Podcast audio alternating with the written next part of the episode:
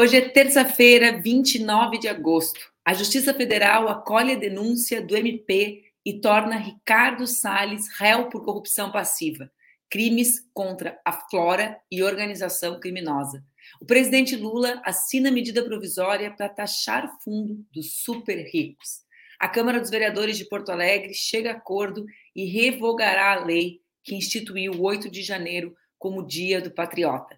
Esses e outros assuntos a gente vai conversar hoje aqui no Expresso com a Manu, que está no ar todos os dias entre segunda e sexta, às 7h30, nas redes do Opera Mundi, com transmissão simultânea nas redes Ninja.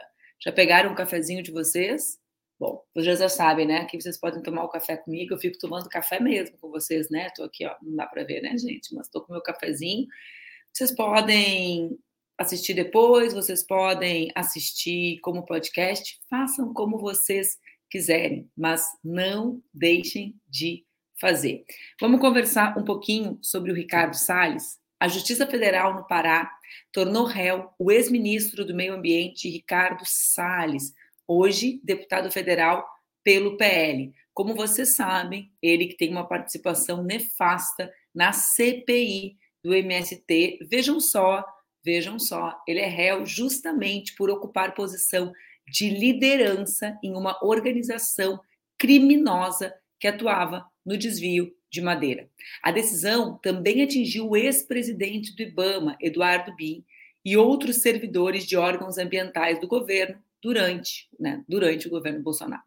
O relatório da Justiça afirmou que o grupo, atenção, atenção, emitia certidões e ofícios em desacordo com as orientações técnicas da equipe da instituição, com o intuito de liberar madeira apreendida nos Estados Unidos. Salles e Bin foram alvos de busca e apreensão da PF em 2021, em uma investigação sobre crimes de corrupção, advocacia administrativa, prevaricação e facilitação de contrabando que teriam sido praticadas por agentes públicos e empresários do ramo madeireiro.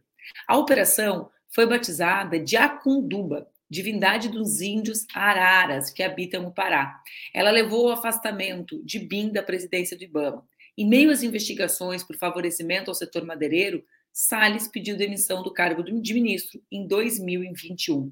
A atuação dele passava por nomear servidores para representar interesses privados e exonerar aqueles que tentavam combater a exportação ilegal. O MPF afirmou que BIM recebeu 5 mil em dinheiro de madeireiras pelas operações, mas que era Salles quem se reunia com os representantes do setor e ordenava que o presidente do IBAMA publicasse normas para favorecê-los.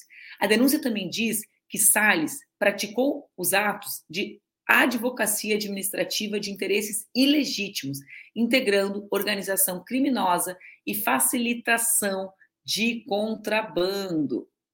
Nada melhor do que lembrar que ele é relator da CPMI do MST, cuja única finalidade é tentar criminalizar os movimentos sociais, ou seja, ele aponta o dedo para os movimentos sociais. Eu me lembrei de algo que se dizia muitos anos atrás, né, que quando a gente aponta um dedo assim, outros três ficam apontados para a gente, né? E é o caso do Ricardo Salles, que tenta apontar o dedo para o MST, diz, tentando tirar o foco dele próprio, que agora é réu por crimes relacionados à pasta que ocupava. Vejam só, o uso do Ministério do Meio Ambiente para destruição ambiental e para, e para enriquecimento, né, gente?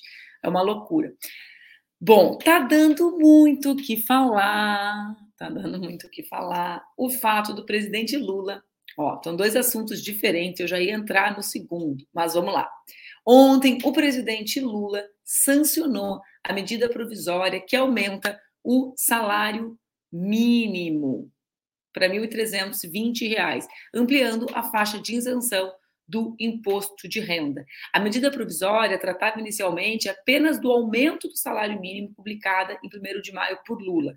Então, o texto foi reajustado de 1.302 para 1.320, mas agora foi incluído também o tema do, do imposto de renda. Né? Quem ganha até 2.640 por mês não vai pagar imposto de renda, ou seja, o valor equivalente a dois salários mínimos. Antes, a isenção ia até 1903.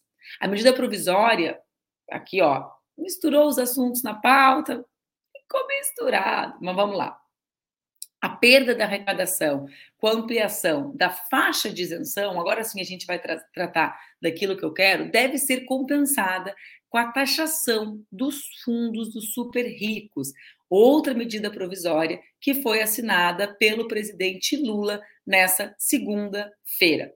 A medida provisória, a da taxação dos fundos dos super ricos, são os fundos exclusivos. Esses fundos exclusivos são chamados de fundos de super ricos.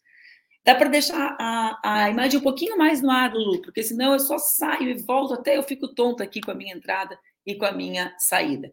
Bom, vamos falar um pouquinho sobre esses fundos dos super ricos, que são esses fundos exclusivos, que o Lula assinou a medida provisória para a taxação.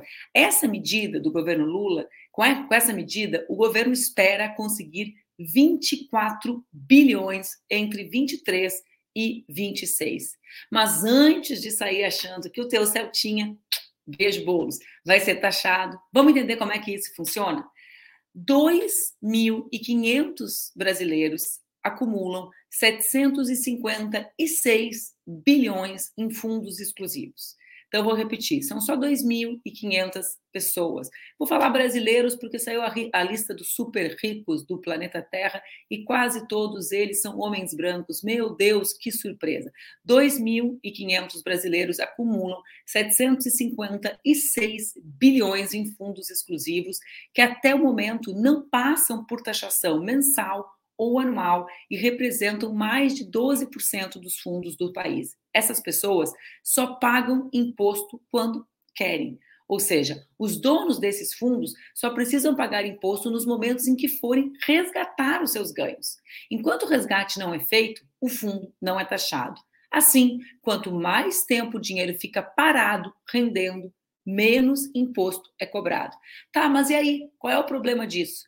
A questão é que para ter um desses fundos é preciso ter no mínimo 10 milhões, ou seja, não é o fundo normal, desses que a gente vai lá no banco e aplica, de um cidadão comum que vai ser taxado, e sim dessa parcela de 2 mil pessoas que juntas acumulam mais de 750 bilhões de reais.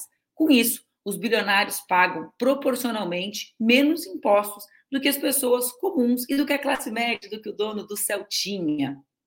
Vamos lá.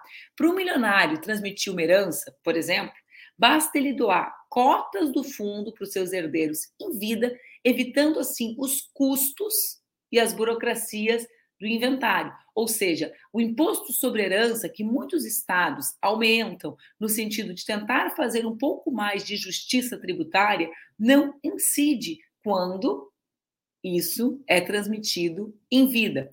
O que, que, vai mudar com a medida provisória assinada por Lula? Uma das grandes vantagens desse tipo de fundo era a chamada isenção come cotas, uma antecipação do imposto de renda cobrada semestralmente sobre os rendimentos. Agora, esses rendimentos vão ser taxados semestralmente e os bilionários vão começar a pagar parte dos impostos assim como o resto da população que aplica em fundos abertos.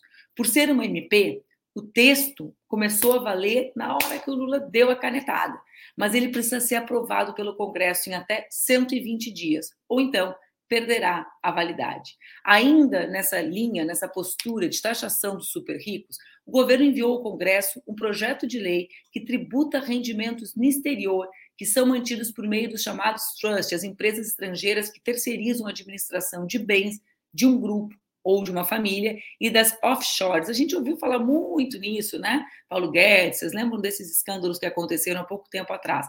Essas taxações chegaram a ser incluídas no texto da MP que reajustou o salário mínimo, mas foram retiradas após a votação no Congresso, em meio à resistência dos parlamentares. Vale citar para as próximas votações, nesse ambiente das próximas votações, está acontecendo debate sobre a reforma ministerial. A reforma ministerial está longa, né, gente? Está aí um mês. Lula, ah, quando Lula voltar de tal lugar, ah, quando Lula voltar da África, quando Lula voltar dos BRIC, quando Lula voltar, Lula volta, Lula vai, Lula viaja, viaja, e não aconteceu ainda a chamada reforma ministerial. O que aconteceu foi que a vergonha envolvendo Porto Alegre, Porto Alegre campeã da chacota nacional, a minha cidade, a cidade querida, que já foi a cidade, a capital da democracia, a capital da legalidade, a capital do Fórum Social Mundial, virou a capital da chacota nas mãos do prefeito Sebastião Melo e do seu silêncio cúmplice com o bolsonarismo. Vocês viram, né? Uh, eles aprovaram lá o Dia do Patriota, no dia 8 de janeiro, mas já foi feito um acordo por iniciativa da vereadora Karen Santos, eh, com a participação de outras parlamentares e parlamentares, né, mulheres e homens parlamentares, a flexão ficou sem sentido nenhum aqui, propondo a revogação. Nessa segunda, o ministro Luiz Fux acatou o pedido e suspendeu a lei, alegando que o texto fere princípios básicos da Constituição. Que vergonha, que vergonha. Prefeitura e Câmara de Vereadores. Olha, eu fui vereadora de Porto Alegre, esse foi um dos espaços que eu mais tenho orgulho de ter ocupado. Eu fui colega de pessoas extraordinárias e agora virou essa chinelagem majoritariamente. Eu quero mandar meu abraço para os vereadores e para as vereadoras de oposição que resistem, que denunciam, que tentam elevar o nível e que tentam estar à altura do povo da nossa cidade. Não é possível, não é possível que essa chinelagem envergonhe Porto Alegre tanto assim. Tanto, tanto, tanto assim. Ontem, Madrid foi colorida pelas manifestações das mulheres feministas exigindo a renúncia do presidente da Federação Espanhola de Futebol, Luiz Rubiales. A FIFA o suspendeu por três meses. Segundo a FIFA, a suspensão entrou em vigor no sábado. Eu achei muito interessante que o Rubiales, na sua manifestação, disse assim: chega de falsos feminismos, chega das feministas, porque o Rubiales tem uma trajetória marcada por denúncias de corrupção.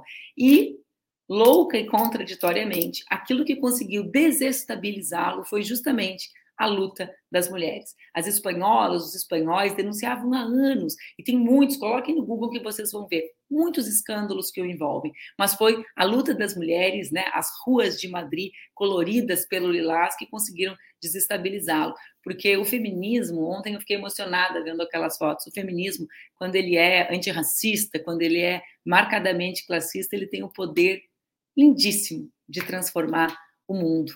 Eu acho que a queda do Rubiales é uma manifestação disso. Eu quero chamar para falar sobre tudo isso comigo a minha queridíssima Maíra Cota, agora acompanhada em casa por dois lindíssimos cachorros. que não vão aparecer Manu. Né, Maíra? Não, nunca se sabe, né? Eles são rebeldes, de repente aparecem aqui. Quando eu vejo nas é. redes da Maíra, não é que ela tem um cachorro, ela adotou dois. Eu falei, caraca, dois. Maíra é E aí, Maíra? E aí, Manu, que boa notícia coisa, essa né? dos Viales, é? Boa assim, notícia, todas boas né? notícias, né? Nem sempre é. a gente começa terça-feira assim, hoje tá, tá bom. É, duas grandes notícias, né? Três, na verdade, com o Salles, o Salles se tornar réu. Acho que é, uma, é um processo importante da criminalização dessa bandidagem, né? Mas também e assim, responsabilização, reconhecimento, é, né, de toda a corrupção. Tudo vai mostrando como eles buscaram liquidar o Estado, né, Maíra? Isso. Não era corrupção é. à margem do Estado, era por dentro do Estado. É, e eu acho que tinha os dois, assim, eu fico vendo também muito uh, da, da, do modus operandi dos Bolsonaros, tem, tem, tem o vilipêndio do Estado estruturalmente, e tem também esse, é, esse aproveitamento da boca pequena, de poder tirar de, de, qualquer lugar, né? De fazer um esqueminha aqui, um esqueminha ali, ao mesmo tempo os, os mais ambiciosos, né? Os corruptos mais ambiciosos, vilipendiando aí o Estado em seu favor. Então, isso realmente é muito importante. Rubiales também, né? Nossa, que boa notícia. É muito bom ver o avanço é, das nossas lutas, né? eu acho assim, há cinco anos, né, eu ia falar dez, mas acho que há cinco anos a gente não teria tanta repercussão, tanta mobilização, porque a gente sabe que é, essa desculpa, né, essa justificativa antiga sobre ah, mas ele errou, na verdade não, não foi bem assim, não é tão grave, é só, não, que bobagem, a gente sabe que um, um beijo forçado não é uma bobagem, não é uma coisa pontual que acontece ali, né, é parte de uma estrutura que está todo dia ali é, nos oprimindo, né? Oprimindo as mulheres. Então, é uma luta de todas nós, e realmente é uma excelente notícia que os homens poderosos, né, os homens com muito poder, estão finalmente sendo responsabilizados pelas suas condutas. Esse caso, para mim, é muito emblemático, Maíra, porque a, a Espanha tem um dos primeiros ministérios de igualdade, assim, ocupado por uma feminista, ocupado pela Irene Monteiro, que é dirigente do Podemos, né, que é um partido que super se tornou relevante na última década, um partido movimento, né, e que a partir do acordo com o Pedro Sanches barrou lá atrás a iniciativa de um governo de direita, né? Então, o Podemos compõe, a Irene é a principal ministra do Podemos, mas a Irene, que é uma grande liderança feminista, foi vetada da lista de parlamentares da esquerda espanhola, justamente porque com a avaliação de que ela tinha um desgaste muito grande em função das leis aprovadas no ministério. Entre essas leis está o sim é sim. Então, o que, que uhum. para mim fica assim uh, muito nítido, né? como a institucionalidade, mesmo da esquerda, né, re, refuta, resiste, teme o que as mulheres feministas produzem. Porque é óbvio que a luta das mulheres ela causa uh, fissuras no outro lado, porque é óbvio, se tu denuncia o Rubiales, isso significa um enfrentamento com FIFA. Não é que a FIFA queria suspender Rubiales, pelo amor de Deus, né? Eles devem uhum. ter achado bonitinho o beijo dele, é um machão corajoso. Engraçado, claro. né? Nossa, ele engraçado. foi lá e bancou o que os outros queriam fazer, né? Ele é o uhum. macho mais macho, né? Uhum. No uhum. final é isso. Mas então, para mim, é muito emblemático que logo em seguida do veto a Irene na lista, né, nessa eleição espanhola que a gente acompanhou, que foi uma eleição com a perspectiva da extrema-direita crescer, e aí com. Não é que a extrema-direita, não é que a direita não cresceu, né? não conseguiu maioria para compor um novo governo. Mas a Irene foi vetada, que é um pouco esse processo de transformar as lideranças feministas, antirracistas, em lideranças radioativas. Uhum. Então, parece, essa é uma expressão uh, que o Jean e a Marcia Tiburi sempre falam, né? E eu concordo. Então, parece que é o seguinte: a gente colhe os frutos do movimento que essas lideranças uh, uh, produziram, mas, ao mesmo tempo, barra essas lideranças do convívio social, que é um pouco que eu quero te provocar sobre isso, o que a gente vive nas indicações do Supremo. Por quê? Uhum. Porque, essa, porque sempre o debate é quem é a pessoa de confiança? Como uma mulher vai ser de confiança se as Irenes Monteiro são vetadas, né? E é a piada que tu fizeste, que eu amei, e eu vou, vou, não vou dar crédito, porque eu vou citar ela sempre, vai ser muito Pode citar, tá? É, nossa. Mas, se eu tiver crédito, toda vez vai ficar cansativo. Eu já, eu já, primeiro eu citei, aí depois eu falei, como disse uma amiga minha, agora eu já incorporei como minha. Mas que é a uhum. política identitária levada ao extremo, só indica homem branco. Homem branco é de confiança, automaticamente está aí o resultado. Estamos vendo Exato. todo dia um 7 a 1 agora no Supremo. Exatamente. É, a gente fala, né? Muitas vezes, nossa, vai indicar uma pessoa só porque é mulher, só porque é uma pessoa negra. Gente, a gente está há 200 anos colocando pessoas em local de, em posição de poder só porque são homens brancos. Assim, é, isso já, isso já acontece, a gente já tem o identitarismo nessas indicações. É, e o que eu acho mais é, significativo disso, você usou a palavra é, a institucionalização né, das, é, das, é, das pautas, e é muito, eu acho muito apropriada essa palavra, porque é, a, o acesso livre ao corpo das mulheres, por exemplo, a prática disseminada de assédio é institucionalizado.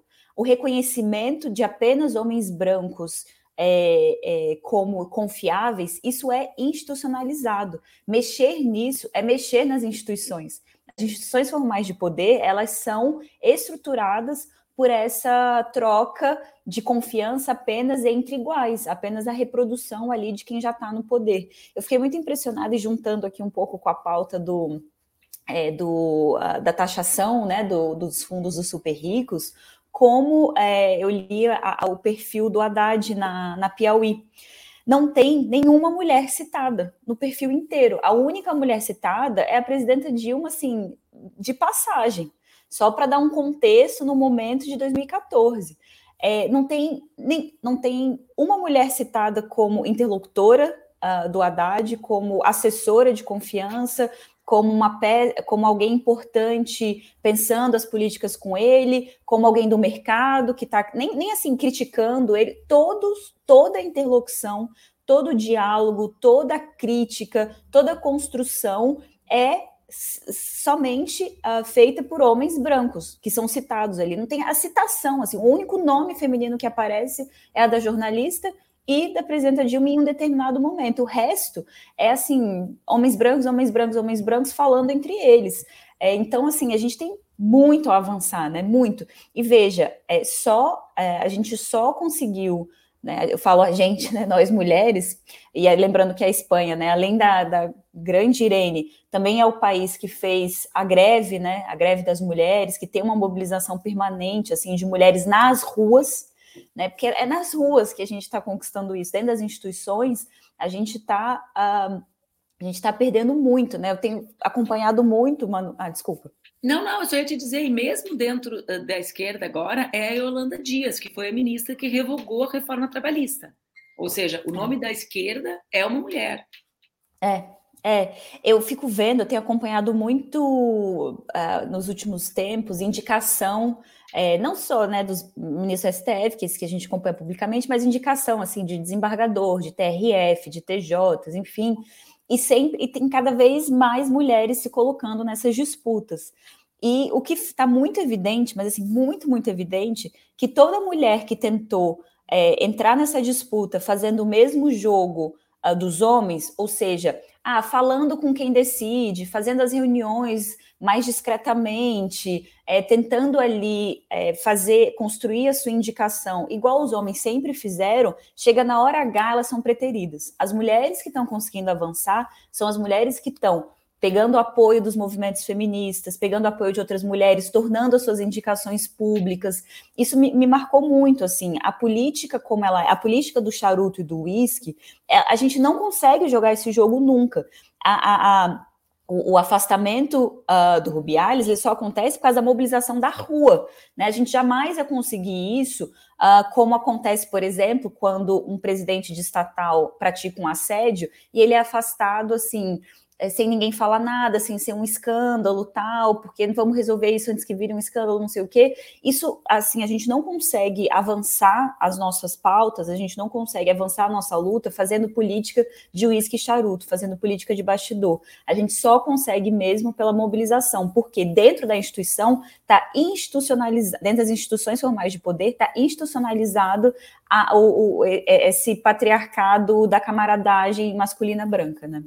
É, e acho que é bastante emblemático mesmo. Assim, eu estou acompanhando todo esse movimento na Espanha, mas como um, um espaço de reflexão, sabe, Maíra? Como a gente acumulou no último período, e eu acho que nós vimos isso que acumulamos, as mulheres que lutaram socialmente, mesmo com os percentuais que tiveram na eleição, pessoas como Simone Tebet, né, que flertavam com a ideia do, da participação feminina, né, da, da luta das mulheres, mesmo com uma agenda apesar de democrática, porque de enfrentamento ao bolsonarismo, deslocada daquilo que pode se conectar com as mulheres trabalhadoras, né? Porque uhum. ela própria defendia o teto de gastos, por exemplo, né? Que é uma ferramenta que atingia a vida das mulheres mais pobres de maneira brutal. Então, mesmo essas mulheres colhem os frutos de algo que nós construímos e como a esquerda, exemplo da Espanha, afasta essas pautas com medo de ser tocada. E é, por, e é nesse sentido também que eu fico tão feliz com a taxação dos super ricos. Para além do que significa do ponto de vista financeiro, orçamentário para o governo, né? Tu viu, os valores são assim, são incríveis. Hoje de madrugada, né? Porque o programa aqui começa às seis e meia. Então, antes das cinco, quando eu, quando eu vi a lista dos bilionários brasileiros, né? E aí vi os herdeiros, né? Tudo neto, tudo filho, tudo gente que acumulou. As pessoas ficam, como é que pode? Passa de gente para gente. O fundo dos super ricos, esse fundo que o Lula taxa, é uma das maneiras da distribuição desse dinheiro em vida sem taxar. Ou seja, uhum. é como se fosse é, é, a legalização do por baixo dos panos. É isso, é. né? Porque é. Claro, então a gente vai lá, os governos do estado tentam ampliar um pouquinho o imposto sobre herança, mas a herança é dividida em vida, porque a gente não está falando do apartamento que a pessoa mora. É, eu, exato. por exemplo, tô, né, quando terminar de quitar o apartamento eh, que eu tenho em Porto Alegre, né, do financiamento, eu tenho que morrer e o Duca tem que morrer para a Laura e o Gui dividirem um apartamento. Então não tem o que fazer. Né? A classe é. média não tem o que fazer. Mas os super ricos é tantos bilhões que eles dividem em vida, continuam vivendo maravilhosamente bem e não são taxados. Então tem também aqui a coragem de comprar, de enfrentar um determinado setor da sociedade. Para mim, isso, isso também demonstra, digamos, um, uma coragem do governo que em muitas, em muitas ocasiões eu acho que a gente é mais tímido, entende, Maíra? Acho que Isso. a gente joga muito com a cintura, enquanto a direita é sempre Ricardo Salles, é sempre programa máximo, né? Exato. E eu acho que agora, assim, o grande, grande ensinamento é trazer, é, é, unir essas pautas também com a pauta das mulheres, né? Veja, olha o, como foi, como é difícil isentar absorvente né? É, assim, isso é justiça tributária também. É, e a gente não é, e faz esse enfrentamento tão importante, né, dos super ricos. Eu fico, bom, você sabe, né, Manu? Eu sou filha de dois auditores da Receita Federal, então assim, eu Sim. cresci numa casa em que se respeita muito é, a, a, a, não só a Receita Federal, o fisco, né, de maneira geral. Assim, eu, minha mãe sempre, eu cresci escutando minha mãe falando, não entendo porque as pessoas não gostam de pagar imposto. O imposto é que mantém o nosso estado funcionando, as escolas abertas, né? Então, o imposto ele é, ele é o, o estado, né? A estrutura de estado, a estrutura de serviços, ele é fundamental. É, e o que é muito cruel é como quanto mais a pessoa não depende do Estado, mais ela tem a opção é, de não uh, contribuir para aqueles milhões que precisam do Estado, né? Assim, uma pessoa deixar de pagar imposto significa menos um bilionário deixar de pagar imposto, na prática, significa menos uma escola aberta para as mães trabalhadoras que precisam deixar as crianças na creche poderem trabalhar também, né? A gente tem que pensar é, imposto nesse sentido, né? De financiamento dos serviços mais básicos do cidadão trabalhador.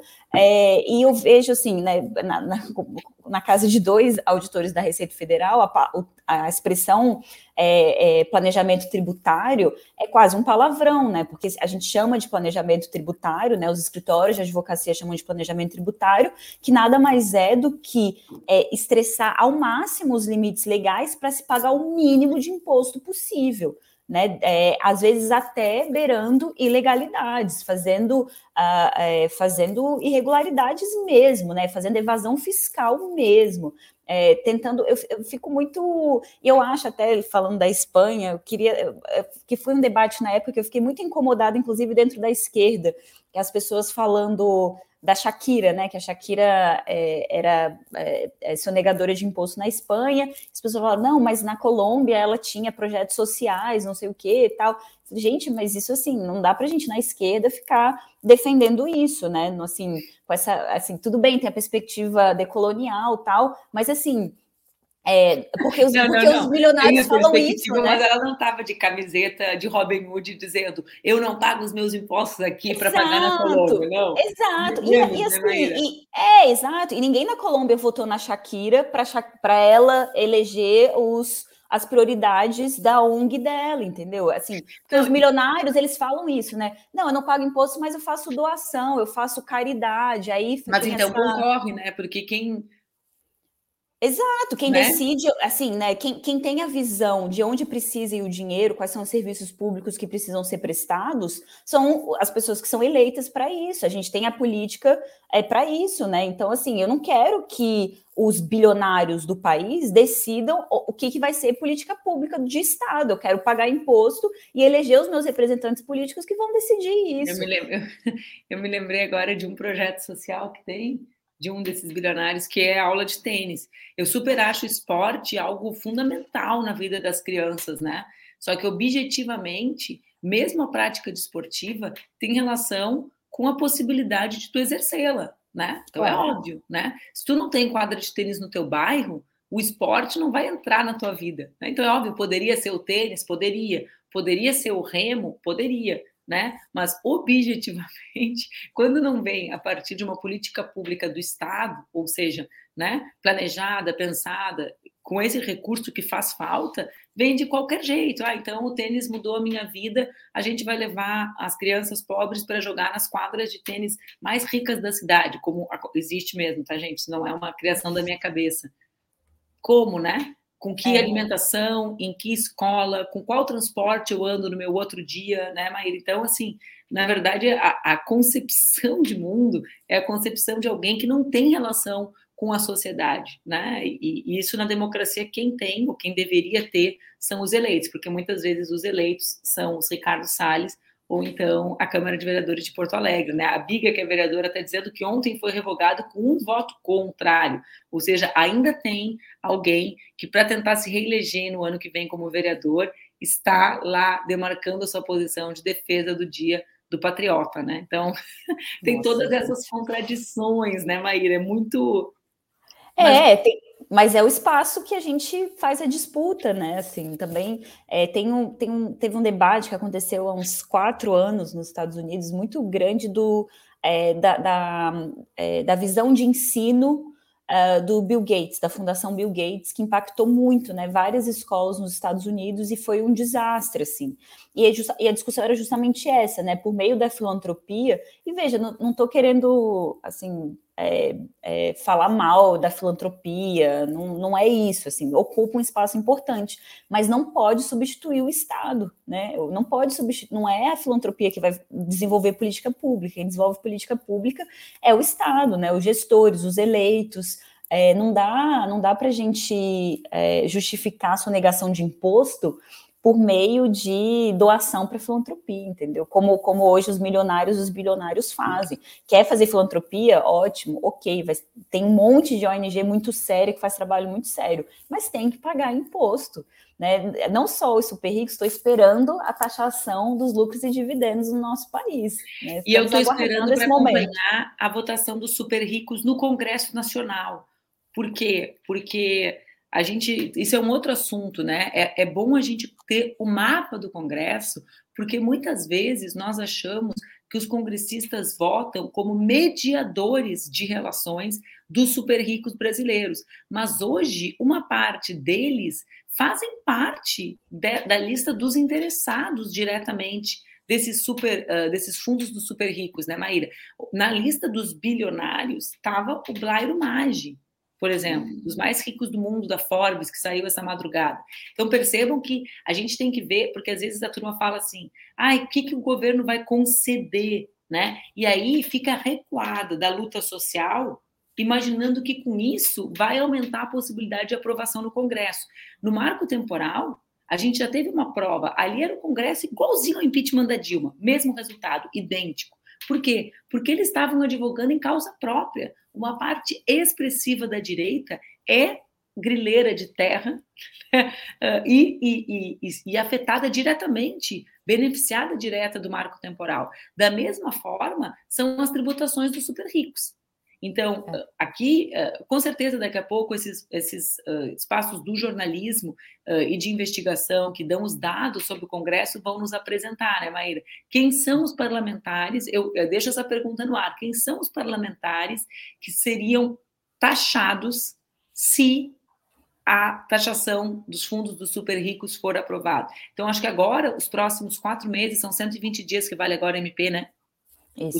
Os, os 120 dias são 120 dias para a gente observar, porque a imprensa vai dizer assim: é a reforma ministerial, é tal assunto, mas é, é para mim é só a pressão popular que pode fazer uma lei dessa natureza ser aprovada, porque nós temos uma franca minoria interessada em taxar os super ricos é, do Congresso. Isso, isso que é muito louco, né, Manu? Porque, veja, assim, é, o Congresso aprova uma reforma trabalhista que impacta milhões de trabalhadores, impacta negativamente milhões de trabalhadores, e, e, enfrenta a resistência uma medida que impacta duas mil e poucas pessoas. Pessoas, assim, não é duas mil e poucas famílias, duas mil e poucas pessoas, assim. pessoas. E outra país, coisa num país de dimensão continental. Olha como eles têm força para construir as discussões públicas. Por quê? Porque todo mundo, nós fizemos a ironia, né? A taxação vai pegar o teu Celtinha, porque a classe média é contra a taxação, achando que a gente está falando da taxação do seu patrimônio conquistado com um financiamento de 40 anos, 35 anos, 30 anos, né? É, é, é muito. E, e, assim, essa coisa do planejamento tributário, né? Você faz uma empresa para fazer doação em vida, bota os seus filhos de sócio para não pagar imposto sobre herança, que é um imposto no Brasil, imposto sobre herança é, é relativamente baixo, né? A gente olha a Escandinávia que taxa herança 70%, né? É, aqui já é, ainda é muito baixa a, a, taxação sobre herança, mas ainda assim as pessoas, as famílias ricas, milionárias, fazem planejamento tributário para não precisar pagar imposto, fazem offshore, botam filho de sócio, não sei o quê. E o trabalhador, a trabalhadora, não tem essa opção, entendeu? Você que é taxado ali na sua fonte de renda diretamente, sabe, na alíquota mais alta, é, você não tem nenhuma opção de planejamento tributário, você não tem, sabe, é, e a gente, assim, é, é, muita falsa consciência de classe, né? É igual a mulher que acha que vai ser aprovada a sua indicação fazendo a mesma política dos homens, né? É uma, uma, é uma desidentificação profunda da sua posição política. Eu estava rindo aqui porque é que o imposto sobre herança ele é pequeno percentualmente para que para quem vai deixar pouco, Maíra, mas para quem vai deixar assim esses bilhões que essa galera deixa, né? 5% é. é, uma, é um volume de dinheiro que te faria viver e as próximas gerações sem ter que trabalhar. É, mas o que sobra também é, né? Isso que eu fico impressionado, claro. assim, quem é muito rico, é, é isso que eu sempre, eu sei assim, né, que venho de uma casa que isso sempre foi falado, mas se, for, se a gente for parar para pensar, a gente pensar, ah, nossa, 5% sobre um bilhão é muita coisa, muito dinheiro tal. Mas, gente, 95% que sobra é muita coisa também, assim. Que diferença faz você ter 900 milhões ou você ter 700 milhões? É, sabe, é esse tipo de coisa que, que, eu, que eu sempre me incomodei muito, assim, para que tanto esforço para não pagar imposto, assim, o que sobra ainda é muita coisa, sabe? Que diferença vai é. fazer? É. Você não vai conseguir gastar isso em vida de qualquer jeito. Mas é que eles é, não querem gastar em vida. E para terminar, só dizer como o bolsonarismo foi pródigo, porque o velho da van entrou na lista dos milionários da, da Forbes. Ou seja, ele uh, construiu a fortuna com base em isenção fiscal das prefeituras para instalar suas lojas. Isso é algo para a gente refletir também, né, Maíra? Ele está lá individualmente na lista da Forbes, né? Entrou a partir do varejo, e para ele instalar as lojas nas prefeituras, como a loja gera uma quantidade de empregos direto, né? Ele uhum. exige um conjunto de regalias fiscais. Essas regalias nunca são calculadas. Quantos, de quantos empregos ela geraria se ela fosse investida, essa renúncia fiscal fosse investida em, em reforma de escola, por exemplo, em cozinha uhum. comunitária, em creche que é um dos lugares que mais gera, gera trabalho para mulheres, né? Não estou falando das vagas para as crianças, estou falando das mulheres que estão trabalhando dentro. Então, essa fortuna também é construída com a participação do Estado, porque à medida que o Estado diz a gente não te tributa para tu, tu vires para cá. É. É o, né? que, é, o, é o que o Bernie Sanders fala, né? A gente já tem socialismo, as pessoas têm muito medo de socialismo, mas assim, já existe socialismo para os muito ricos. Exatamente. O Estado repassa muita coisa para eles. Exatamente. Então, vamos pensar, né? Os bancos, a não taxação, a taxação baixíssima das heranças, a divisão das heranças em vida a partir dos fundos dessa, dessa dessa lógica de construção de brechas né, para não ser tributado, mas também objetivamente a partir das participações, como é o caso do velho da Van, né, que construiu grande parte da sua ascensão. Foi ninguém entra na, na política frontalmente dessa galera sem, sem ganhar alguma coisa, gente. Essa galera ela entra para acumular. Tá aí o Ricardo Salles, tá aí o velho da Van né, Maíra? Não é ideologia, né? é, é a sua, né? É, é a sua ideologia. Exato. Eu sempre adoro te ver, tá lindo ver São Paulo atrás de ti, viu? É, olha só, dia cinza aqui, para variar. São Paulo. Eu vou repetir, tá lindo ver São Paulo atrás de ti. Um bonito é. dia cinza. Ó, um bom dia, Maíra. Bom dia, Manu. Eu adoro a tua aqui. E o pessoal Ai, também. Todos os comentários são. Nós adoramos a Maíra. Adoro os comentários. É muito bom estar aqui te vendo. Beijo, Beijo Manu. Então, gente, esse foi o nosso expresso de hoje. Amanhã a gente está no ar, mais uma vez, conversando com vocês entre sete e meia e oito horas nas redes do Ópera, com transmissão simultânea nas redes Ninja. Um beijo.